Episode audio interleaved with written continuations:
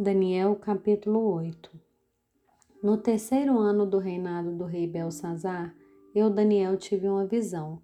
Isso aconteceu depois daquela visão que eu tive anteriormente. Quando tive a visão, parecia que eu estava na cidadela de Suzã, que fica na província de Elão. Nessa visão, eu estava junto ao rio Ulai.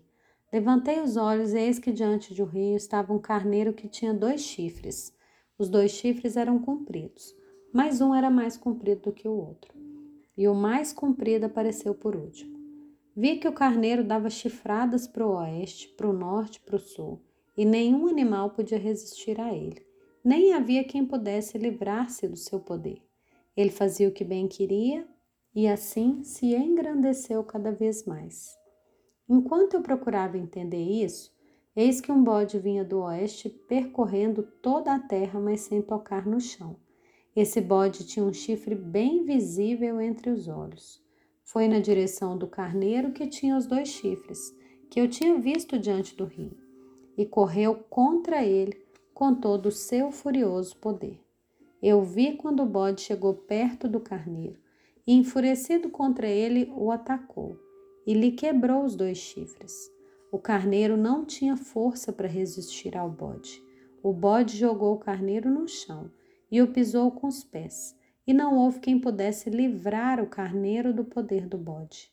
O bode se engrandeceu cada vez mais. Porém, quando estava no auge do seu poder, seu grande chifre foi quebrado, e em seu lugar saíram quatro chifres bem visíveis que cresceram na direção dos quatro ventos do céu.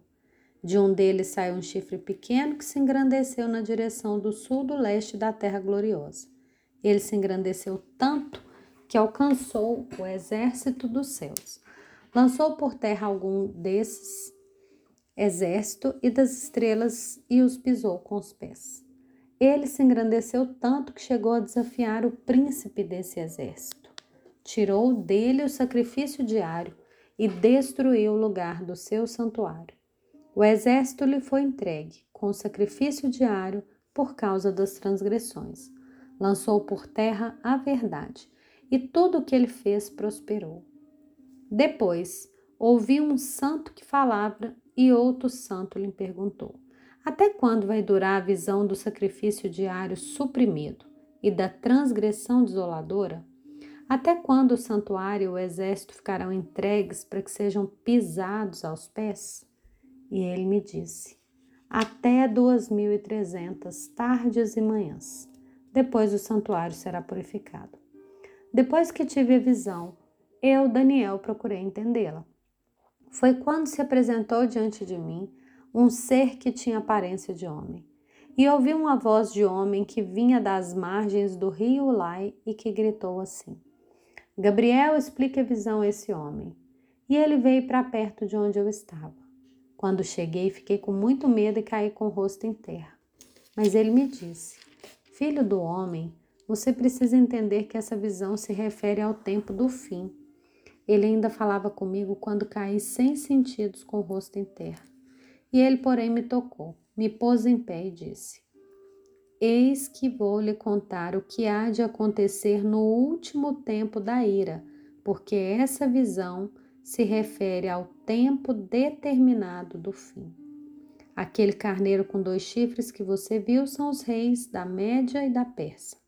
Bode peludo é o rei da Grécia, e o chifre grande entre os olhos é o primeiro rei. O fato do chifre ter sido quebrado, levantando-se quatro chifres em lugar dele, significa que quatro reinos se levantarão deste povo, mas não com força igual à que ele tinha.